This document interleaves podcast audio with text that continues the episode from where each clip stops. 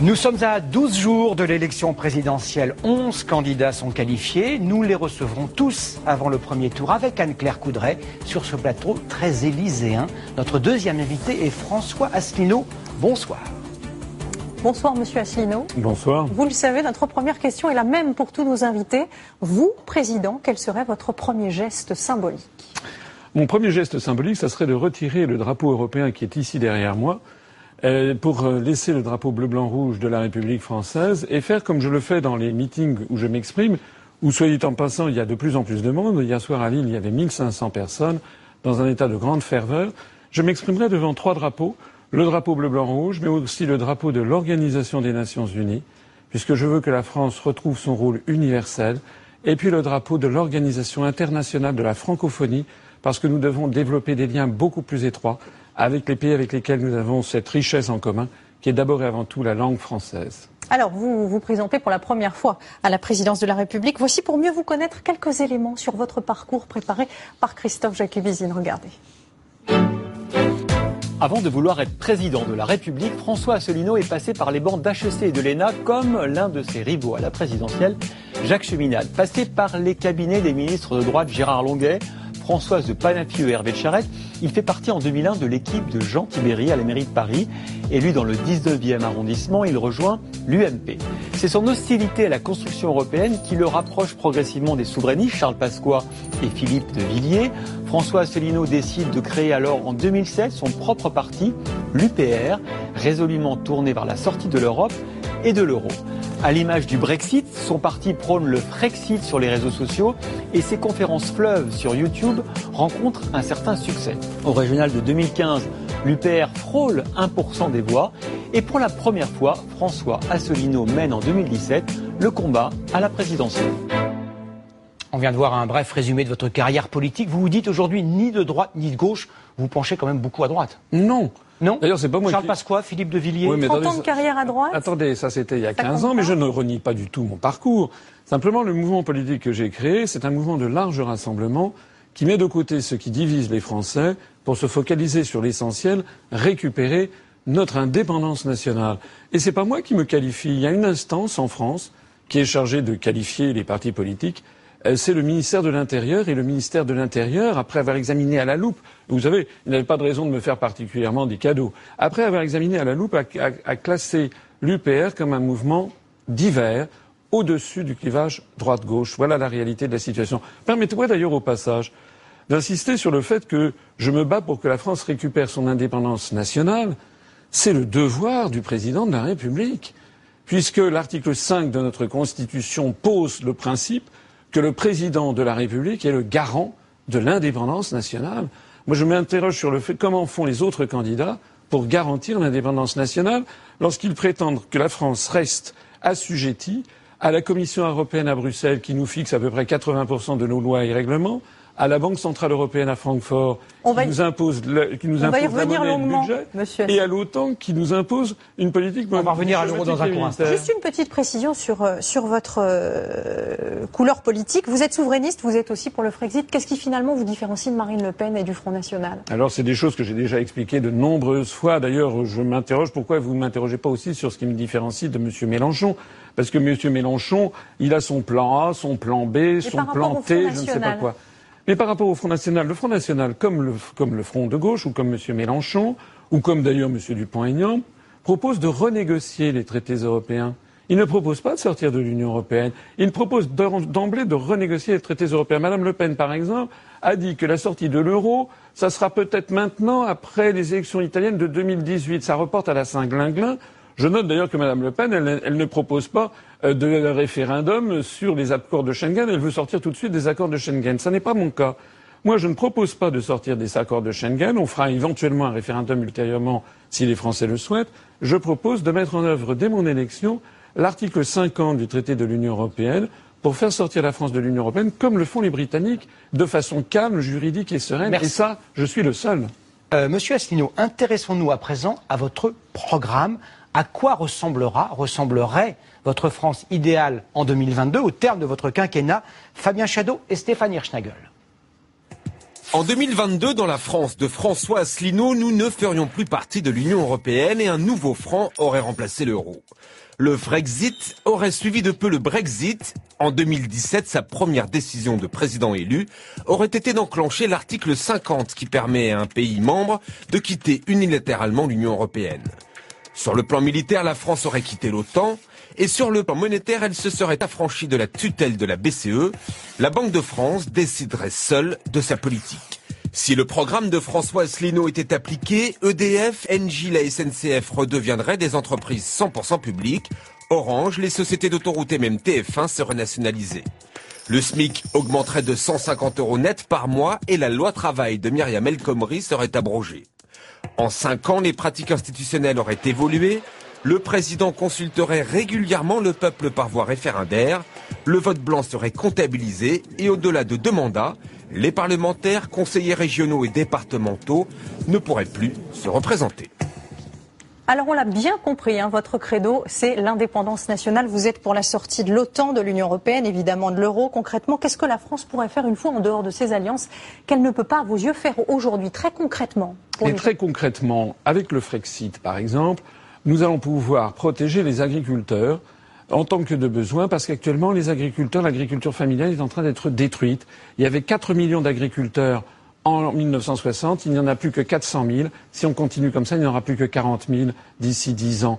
Moi, je veux protéger les agriculteurs de la concurrence déloyale venant des autres pays. J'en profite pour dire d'ailleurs à tous les agriculteurs qui m'écoutent qu'il ne faut surtout pas qu'ils aient peur de ne plus toucher les subventions dites européennes, puisqu'en fait, ces subventions sont des subventions françaises. La France verse chaque année 23 milliards d'euros à l'Union européenne et l'Union européenne nous en restitue 14 milliards, dont les, dont les milliards d'euros qui servent à la politique. La France a aussi accès à un marché de 500 millions de personnes. Oui, mais, mais, mais, mais, mais, si, mais, mais une fois que nous serons sortis de l'Union européenne, nous n'allons pas devenir la Corée du Nord. Il y a 6653 traités qui nous relient au reste du monde. Et moi, je propose d'en supprimer trois. Le traité de l'Union européenne, le traité sur le fonctionnement de l'Union européenne et le traité de l'OTAN. Regardez la Suisse. La Suisse est un pays qui n'est ni dans l'Union européenne, ni dans l'euro, ni dans l'OTAN. Vous n'allez pas me dire que c'est la Corée du Nord. C'est le pays qui reçoit le plus de conférences internationales. C'est d'ailleurs un pays qui commerce énormément avec ses voisins. Nestlé est une grande entreprise suisse. Vous avez bien vu que dans tous nos hypermarchés, on trouve des produits Nestlé. D'ailleurs, euh, la Suisse est également un pays qui fabrique euh, des, de l'horlogerie, des produits chimiques, etc. C'est un grand pays ouvert sur le monde. Et selon les Nations Unies, c'est l'un des pays les plus prospères du euh, monde. Monsieur Asselineau, un point technique concret de vie quotidienne sur l'euro. Si vous sortez de l'euro, c'est pour créer ou recréer une monnaie, appelons-la le, franc. Le franc, oui. Euh, qui serait donc euh, dévalué de 10, 15, 20, 30% pour rendre la compétitivité à la France Ou alors vous gardez la même parité, auquel cas c'est totalement inutile Non, non, non. Ça sera, on fera un taux de change de 1 pour 1, effectivement. Et ensuite, eh bien, il y aura une fluctuation. Et effectivement, très probablement, le franc va se déprécier. Vous savez, moi je dis la vérité. Moi je suis quelqu'un d'honnête, de sincère. Au passage d'ailleurs, je suis un père de famille, je vis en France, je ne vais pas me, tirer une balle dans le pied. Je suis le premier concerné par l'évolution de mon pays. Donc, si quelqu'un achète un téléphone portable aujourd'hui fabriqué en Chine, 500 bah, euros, il l'achètera euh, demain 550 francs. Il y aura un franc égale un euro. Ensuite, le franc va, va se déprécier peut-être de 5 à 10% pas au-delà. Comment vous le savez Parce, que, toutes les études, justement, précisent qu'on est autour de 20% et qu'on ne peut pas savoir. Non, non, le Fonds monétaire international, l'ING, Nomura, Natixis ont évalué entre 6 et 10% la dépréciation. Bon, j'entre pas dans les détails techniques, il faudrait entrer sur les, systèmes de, dits de Target 2, les soldes de la balance des paiements courants. Le franc perdra, mettons, 10%. Effectivement, on, on peut avoir une augmentation de 10% des produits importés. Mais, d'une part, les produits importés ne représentent que 30% de notre consommation. Ça fera donc une augmentation de 3%. D'autre part, puisque vous parlez de l'exemple des téléphones, il y a une telle concurrence qu'il est très probable que les producteurs diminueront leur marge pour garder leur part de marché. On va, écouter, pardon, parce qu'on va rester sur ce sujet, mais on va écouter un banquier français installé à Londres qui a une question à vous poser très précise. D'accord.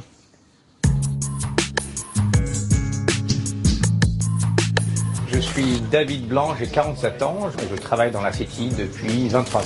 Monsieur Asselineau, dans l'hypothèse de l'application de la mesure phare de votre programme, la sortie de l'euro, qu'allez-vous dire aux millions de Français qui risquent de perdre leur emploi avec une explosion du chômage du fait, entre autres, d'une faillite probable du système bancaire français? Qu'allez-vous dire à ceux et à celles qui comptent sur l'aide de l'État français pour leur traitement, leur retraite, leur aide sociale Qu'allez-vous dire à tous ces Français qui n'auraient plus la possibilité d'acheter les produits qu'ils aiment du fait d'un effondrement de leur pouvoir d'achat?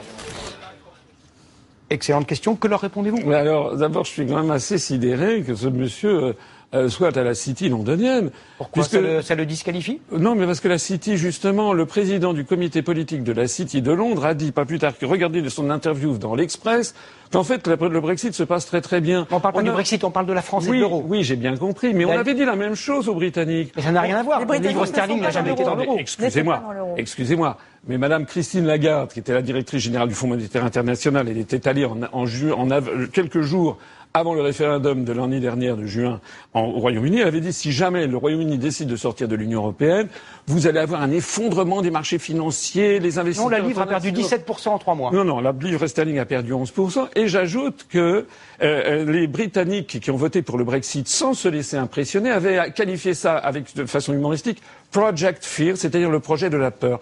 En fait, Monsieur, ce banquier que je ne connais pas agite des peurs qui sont totalement infondées. Excusez-moi de le dire. Moi, je suis français. Le pouvoir d'achat, c'est très concret pour les gens. Mais le pouvoir d'achat va augmenter si nous sortons de l'Union européenne. Écoutez, sous Nicolas Sarkozy, nous avons eu un million de chômeurs en plus de catégorie A.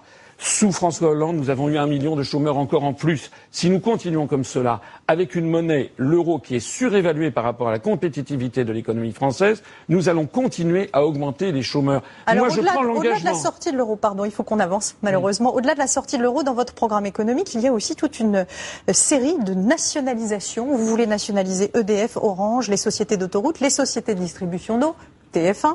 Ça va coûter évidemment très cher à l'achat, plusieurs milliards d'euros. Est-ce que pour autant le service rendu sera meilleur? Est-ce que ça vaut le coup?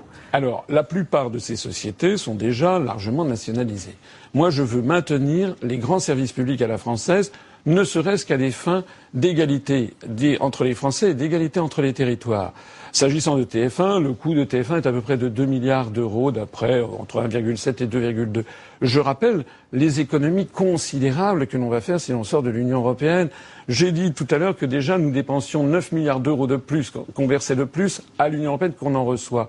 Nous allons pouvoir également diminuer les cofinancements avec l'Union européenne, c'est 5 milliards d'euros. La question d'Anne-Claire portait sur le service rendu. Non, non, euh, la question portait d'abord sur ce sera mieux, ce sera mieux public. De, de, de dépenser des milliards d'euros? Oui, mais parce que je pense en effet que les Français veulent ne, pas, ne, ne souhaitent pas, lorsqu'ils prennent une autoroute par exemple, que l'argent qu'ils mettent au moment du péage termine en effet dans les fonds de pension de, de, de, de American Funds, c'est-à-dire des fonds de pension des salariés de l'État de Californie. Parce que c'est ça, les actionnaires de Vinci, c'est American Funds, ou bien c'est l'émir du Qatar. Moi, je veux que ça reste la propriété du peuple français. Mais n'allez pas me dire que EDF était une société mal gérée. Je suis désolé. EDF, en ce moment, est en train d'aller vraiment dans une situation très difficile, alors que c'était le numéro un mondial. Donc moi, je veux maintenir les grands services publics à la française en leur sans leur dotation. Et je précise à toutes celles et tous ceux qui m'écoutent, et notamment à tous les agents des services publics, que les services publics sont actuellement extrêmement menacés par l'article 106. Oui, je connais les traités, je sais que je sais qu'on me reproche de connaître les dossiers. L'article 106 du traité sur le fonctionnement de l'Union européenne est en train de saper progressivement l'existence même de tous nos services publics. Monsieur Pardonnez-moi, parce que le, temps court. Euh, on a lu avec euh, Anne-Claire très attentivement votre programme. Il y a 207 proposition, mm. une seule, extrêmement succincte, concerne la lutte contre le terrorisme. Elle est très courte. Il faut lutter contre toutes les formes de terrorisme. Proposition 31, est-ce que ce n'est pas un peu court? Non, ça s'inscrit dans un programme plus général de lutte pour, la, pour la, sécurité. mais il n'y a rien d'autre. Oui, mais parce que ça se relie à d'autres choses. Bien sûr qu'il faut lutter contre le terrorisme, mais d'où vient le terrorisme? Moi, ce que je propose, c'est que la France cesse de participer d'abord et avant tout à des guerres illégales, illégales au regard du droit international. Vous savez, si la France va bombarder des pays euh, indépendants, contrairement au droit international, ça a été le cas avec la Libye, si la France se mêle de ce qui ne la regarde pas en Syrie, etc., ça ne peut que favoriser des actes terroristes. Et moi, justement, je prends les problèmes à la racine. Vous savez que la destruction, du régime, la destruction du régime libyen n'a pas été pour rien dans la destruction non seulement du régime libyen, mais du Machrek et du Sahel et le développement du terrorisme. Vous parliez de la Syrie, pardon. Ça veut dire qu'il ne faut pas aller combattre Daesh en Syrie et en Irak Si, bien sûr qu'il faut combattre Daesh en Syrie, mais, fallait pas intervenir. mais qui finance Daesh et qui a financé C'est pas la question. la question, c'est comment on combat Daesh sur place. Eh bien, il faut respecter le droit international. ça veut dire quoi, monsieur Eh bien, le droit international, ça veut dire qu'il y a un droit. Par exemple, sur l'affaire récemment de, ces enfants qui ont été gazés. Il faut qu'il y ait d'abord et avant tout une enquête internationale qui soit menée pour essayer d'établir les Vous savez la fiabilité des enquêtes sur le terrain syrien Oui, mais écoutez, excusez-moi, excusez-moi, mais rappelons que l'affaire du massacre de la Ghouta en 2013 a été immédiatement attribuée au régime de Bachar el-Assad. Et puis quatre ans après, on apprend, et c'est le MIT, le Massachusetts Institute of Technology, rapport de, l'université de Harvard, l'endroit le plus prestigieux intellectuel aux États-Unis, un rapport d'experts qui dit que très probablement ça vient de. Mais Bachar al-Assad a accepté de, se débarrasser d'une partie de ses stocks suite à, cet épisode. Donc, euh, Non, non, non, mais attendez, c'est la Russie qui était intervenue. Écoutez, moi je ne, sais pas, je ne sais pas, moi je n'ai besoin d'être plus journaliste que vous. Moi je vais me renseigner sur ce que disent les gens. Et de toute façon, une chose est certaine, c'est que Donald Trump n'avait pas le droit, du point de vue international, d'intervenir comme il a fait. Un État n'a pas le droit de faire la police. À la stricte égalité du temps de parole pour les 11 candidats, je ne voulais pas euh, abuser de votre patience ou de celle de téléspectateurs. Nous allons vous poser euh, des questions qui font débat au sein de la société française, des questions qui reposent sur de grands principes. Si vous pouviez y répondre très brièvement par oui ou par non, euh, faut-il légaliser le cannabis? Ce n'est pas une question de nature élection présidentielle. Si les Français souhaitent s'intéresser à cette question, ils auront recours au référendum d'initiative populaire que je propose, et puis ils poseront cette question et les Français répondront. Faut-il reconnaître le vote blanc? Alors oui, non seulement il faut le reconnaître, mais je l'ai mis dans mon programme, le vote blanc de plein exercice. Ça veut dire que si dans un scrutin, le vote blanc arrive en tête devant tous les autres, devant les candidats physiques. Ce scrutin est annulé. Il est reporté de deux ou trois mois. Il est de nouveau organisé, mais lors du nouveau scrutin, les candidats qui participaient au premier ont interdiction de se représenter, ce qui donne au vote blanc ainsi conçu un phénomène de révocation des candidats présentés par les partis politiques. C'est un système qui existe en Suède et en Uruguay. Faut-il, Monsieur Asselineau, aller plus loin sur la question de l'euthanasie et légaliser ce qu'on appelle le suicide assisté? Là aussi, je pense que ce n'est pas l'ampleur de l'élection présidentielle qu'il s'agit de l'indépendance de la France. Là, il s'agit de sujets sociétaux sur lesquels vous m'interrogez. Je vais vous faire la même réponse. Si vraiment les Français, si 500 000 Français, puisque c'est le seuil que j'ai fixé, si 500 000 Français veulent que cette question soit posée par référendum, on fera une votation comme en Suisse ou en Californie. On validera les 500 000 signatures en mairie. Et puis la question sera validée par le Conseil constitutionnel pour bien vérifier la constitutionnalité et ensuite sera posée aux Français. Faut-il interdire les signes religieux ostentatoires dans la rue? Là aussi, moi, ce genre de sujets, si vous voulez, ce sont des sujets polémiques et clivants. Moi, je préférais qu'on reste sur les grands principes de la laïcité. On ne va pas non plus faire la chasse à tout le monde. Donc vous répondez non. Voilà. Moi, je pense que c'est plutôt, on ne va pas faire la chasse à tout le monde. Moi, je pense qu'il faut que la France reste un pays de liberté. J'en profite d'ailleurs pour dire que si je suis élu président de la République, eh bien, moi, je donnerai l'asile politique à Snowden et à Assange parce que la France doit rester une terre de liberté. Euh, Monsieur Asselineau, euh, passons à présent aux questions personnelles. Euh, vous souhaitez être président de la République. Quelle est, à vos yeux, votre principale qualité et avez-vous un point faible? D'abord, j'ai de l'expérience. Je suis parmi tous les candidats celui qui a le plus d'expérience. L'un de ceux, pas, pas le plus, mais l'un de ceux qui a le plus grande expérience notamment des négociations au plus haut niveau. J'ai accompagné François Mitterrand, Jacques Chirac dans des, grands, dans des rendez-vous au plus haut niveau de l'État et je suis quelqu'un qui connaît ces dossiers. On m'a même un petit peu brocardé parce que justement je connaissais trop bien euh, les traités européens. Point faible? Point faible, c'est peut-être que je suis un petit peu trop franc, sincère, honnête et que dans le milieu politique, vous savez, ça n'est pas forcément une qualité. Alors, si vous êtes élu président, vous avez déjà dit que vous euh, diminueriez de 40% le budget de l'Élysée. Ça veut dire quoi pour ce bâtiment où nous nous trouvons euh, ce soir? Ben, Ça veut dire, vous savez, il y a quand même beaucoup de frais qui sont engagés. Je pense qu'il faut avoir une présidence sobre.